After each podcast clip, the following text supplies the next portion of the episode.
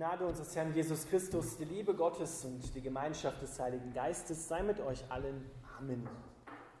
Unser heutiger Predigtext steht im Alten Testament im Buch Hiob, im 23. Kapitel, die Verse 1 bis 17.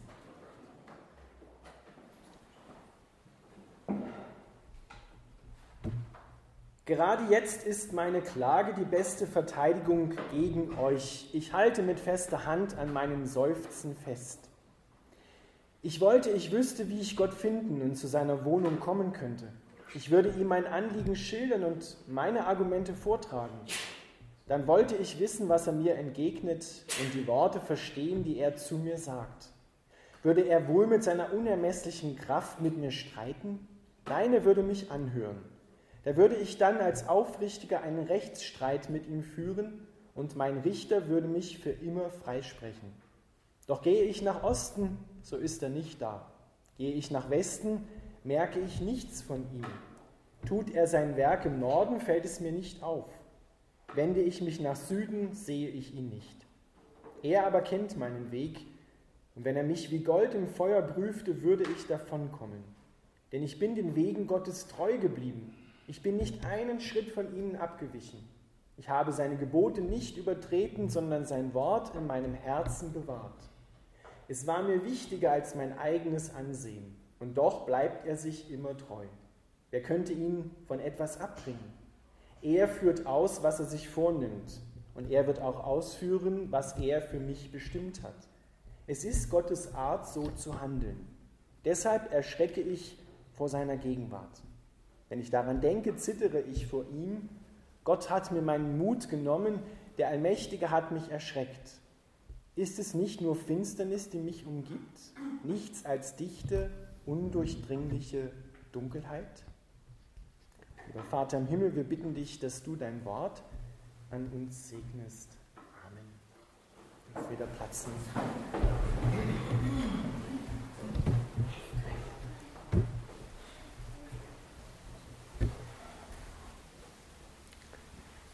Ihr Lieben, ihr schaut alle begeistert, weil wir heute aus dem Buch Hiob lesen und weil Hiob ja unser aller Vorbild ist. Wir wollen so werden wie er. Hiob ist vielleicht den meisten bekannt unter einem geflügelten Wort. Wenn Leid in unser Leben hineinkommt, dann sagen wir, eine Hiobsbotschaft hat uns getroffen. Denn das, was die meisten von Hiob wissen, ist, dass dieser Mann so die ziemlich mieseste Karte gezogen hat in seinem Leben, lauter Leid.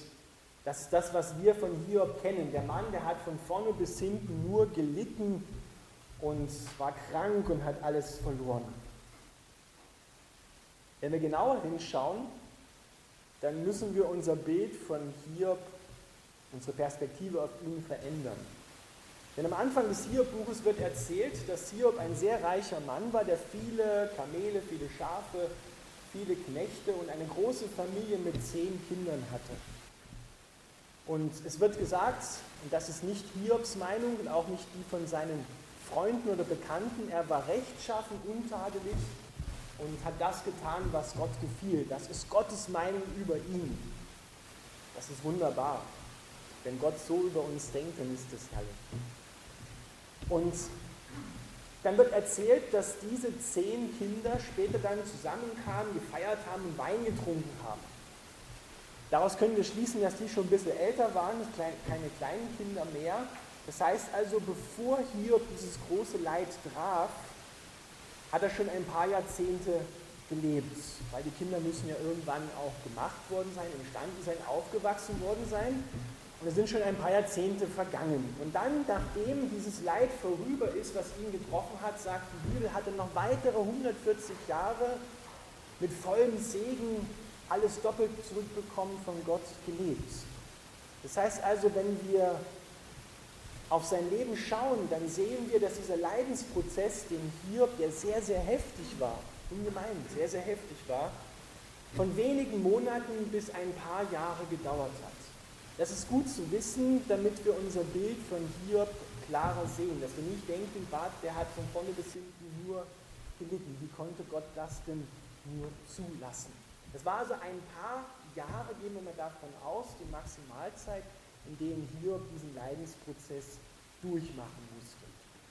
Und das, was viele Menschen noch von Hiob kennen, ist dieser Satz, den er gebraucht, so oder ähnlich immer wieder bringt in diesen 42 Kapiteln. Der Herr hat es gegeben, der Herr hat es genommen, gelobt sei der Name des Herrn.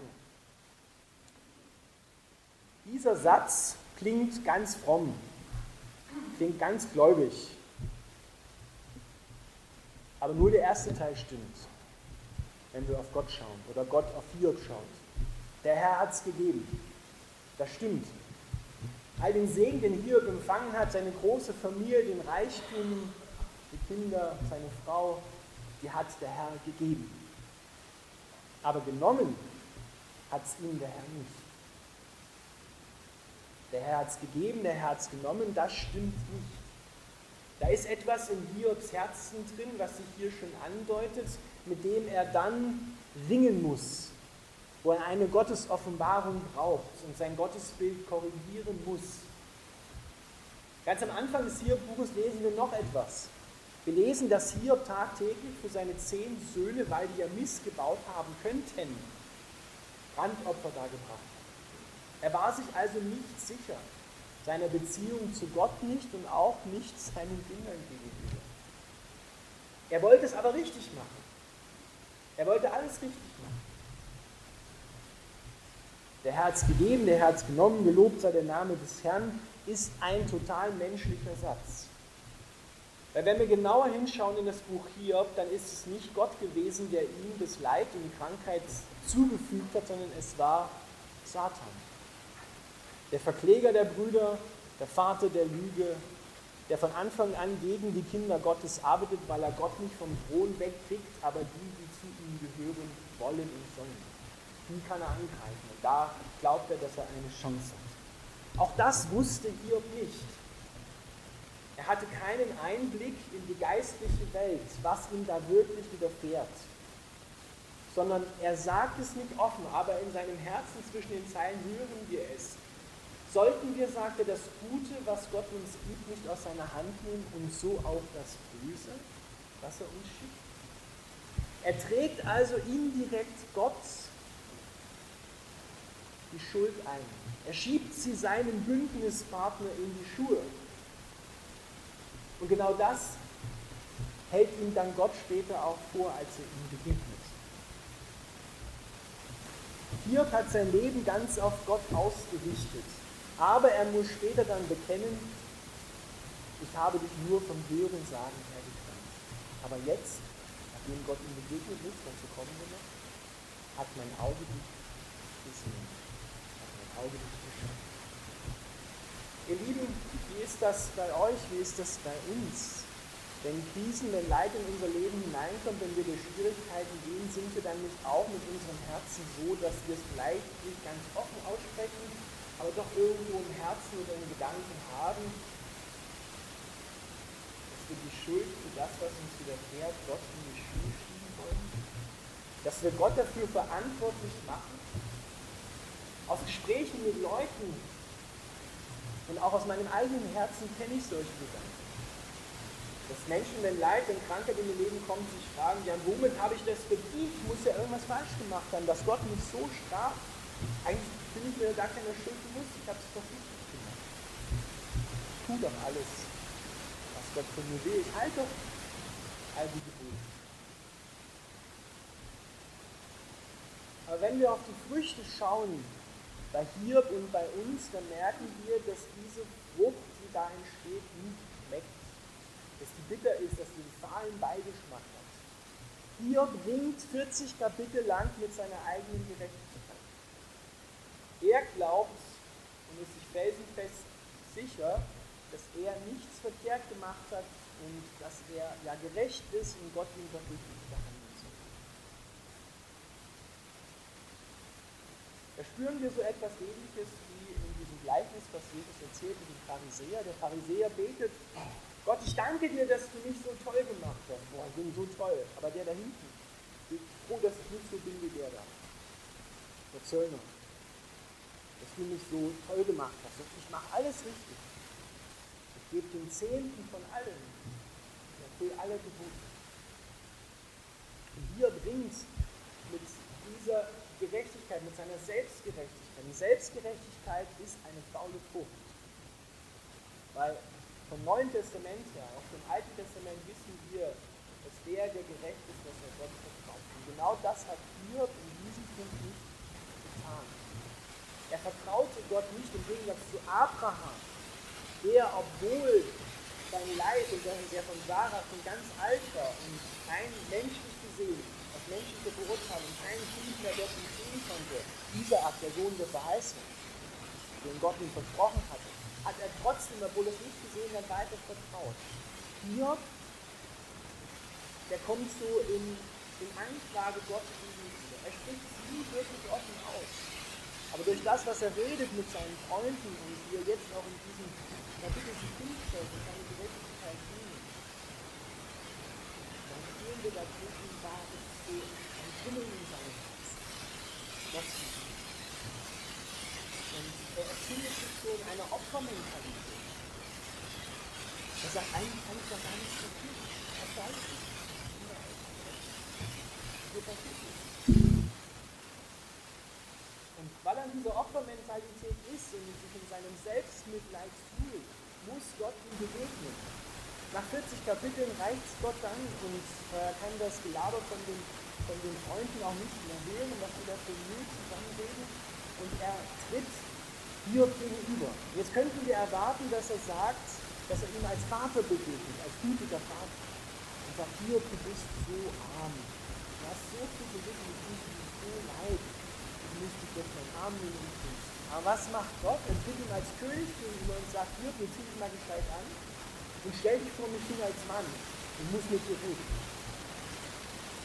Und dann erzählt ihm Gott und konfrontiert ihn gleich als erstes damit, dass er sagt, willst du mir mein Recht streitig machen? Willst du mir die Schuld die Schuhe schieben, dass ich ungerecht bin und du gerecht bist?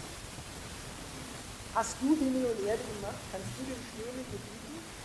Kannst du, das ist eine Rede von seinem äh, großen Tier, Behemoth, kannst du ihm befehlen, diesen Tier kannst du steuern? Hiob, der antwortet dann, ich kannte dich nur von Hörensagen.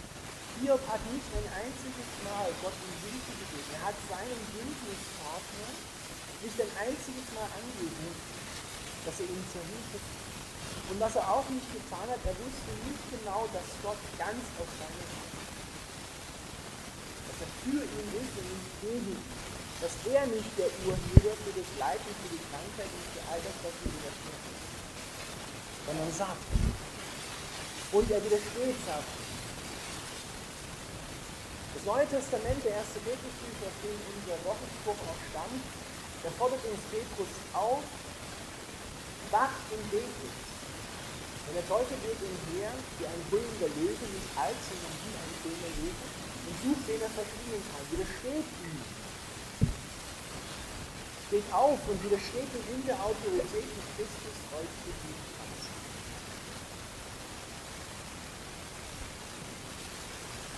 Er fordert uns auf, zu prüfen, wo die Einstellungen, die Gedanken und die Gefühle wirklich herkommen.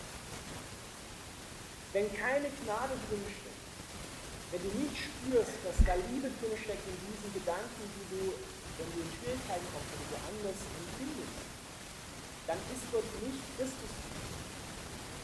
Weil Christus würde dir nie Gedanken schicken, die dich ermutigen, klein machen, dir den Mut nehmen, dich verdammen dann bist du gerade, um ganz am Anfang der Bibel zu bleiben, nicht am Baum des Lebens und bist nicht dort, sondern du bist am Baum der Erkenntnis von Gut und Böse. Und dort ist Selbstgerechtigkeit eine Frucht. Ich komme schon ohne Christus zurück. Ich kann das schon alles alleine. Und so muss hier und so müssen wir auch einsehen, dass wir nicht unser Leben beurteilen aus menschlicher Perspektive, menschlichen Empfindungen, und nur im sichtbaren Leben, sondern dass wir die unsichtbare Welt, dass wir mit der unsichtbaren Welt Wenn du neu geboren wirst in Christus, dann musst du allen Beurteilungen, die du bisher über dich hattest, menschlich gesehen, sterben und das Neue, die Beurteilung Gottes annehmen. Das richtig sagt Paulus anziehen. Du bist kein Opfer. Du bist auch nicht ein Nichts. Und du bist auch nicht Opfer deiner Umstände. Und du bist auch nicht jemand, der in Selbstmitleid vergehen muss, sondern du bist eine neue Schöpfung. Du bist herausgerufen, den Feind deines Lebens zu widerstehen in der Autorität von Christus. Du bist einer, dem das volle Ja Gottes gilt. Ja, ich liebe dich so, wie du bist und nicht, wie du sein solltest. Denn niemand ist so, wie er sein sollte. Aber Gottes Liebe verändert dich. Sie lässt dich nicht so, wie du bist. Und dann willst du auch das, was Gott will, weil du weißt, ich bin geliebt. Ein Appell würde dann nichts nützen, reißt du mal zusammen. Aber das tiefe Ja Gottes zu dir, das ermutigt ermutigt dich, dass du heraustrittst. Und wie Paulus es sagt in Römerbrief Kapitel 6, du bist gestorben mit Christus damals am Kreuz und all den Beurteilungen auch gestorben. Und deine Gerechtigkeit kommt nicht von dir selbst, aufgrund deiner eigenen Leistung, sondern sie kommt von Gott. Sie kommt durch Christus. Weil Gott, der Vater, durch Christus und mit Christus auf dein Leben schaut, bist du gerecht. Bist du ihm recht, so wie du bist. Aber nur mit Christus und nicht ohne Christus. Das müssen wir unterscheiden lernen.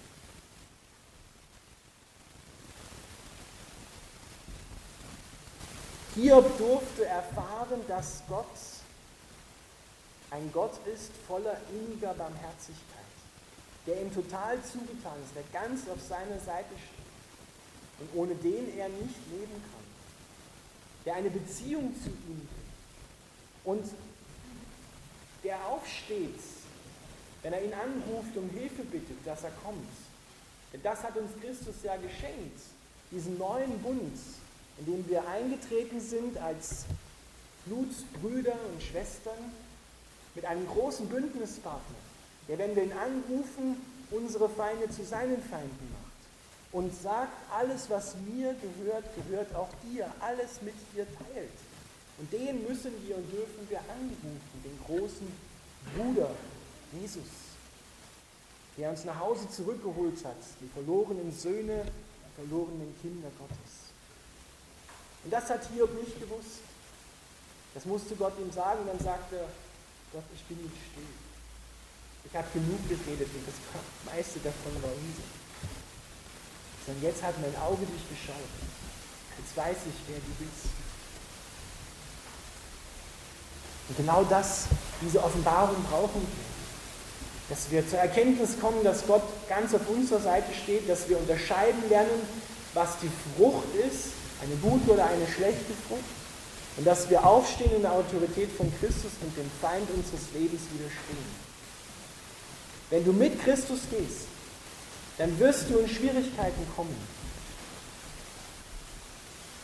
Weil du zum Königreich, zum König gehörst. Haben sie mich verfolgt, so werden sie euch verfolgen. Habe ich gelitten, so werdet ihr leiden. Aber es ist das Größte, wenn Gott dir Autorität über alle Macht des Feindes gibt dass der Teufel letztendlich lächerlich dasteht. Von einem Menschen, der Kind Gottes ist, der eigentlich nichts sieht, der fast blind ist, aber Gott vertraut und einen großen Bündnispartner hat, besiegt worden sein. Das stellt den Teufel bloß. Und genau das wollte Gott. Und du sollst es sein. Dich will er damit erfüllen oder hat dich schon erfüllt, aber ergreift das auch damit du nicht umherstrudelst, damit du nicht zu Fall kommst, müssen wir unterscheiden lernen. Aber das Wichtigste ist, dass du neu ergreifst, dass Gott zu dir Ja sagt. Dass er dich bedingungslos liebt und dein Bündnispartner ist und zu dir hält. Und wenn du ihn in Hilfe anrufst, dann wird er kommen und wird dich verteidigen. Denn er ist für dich, ganz für dich.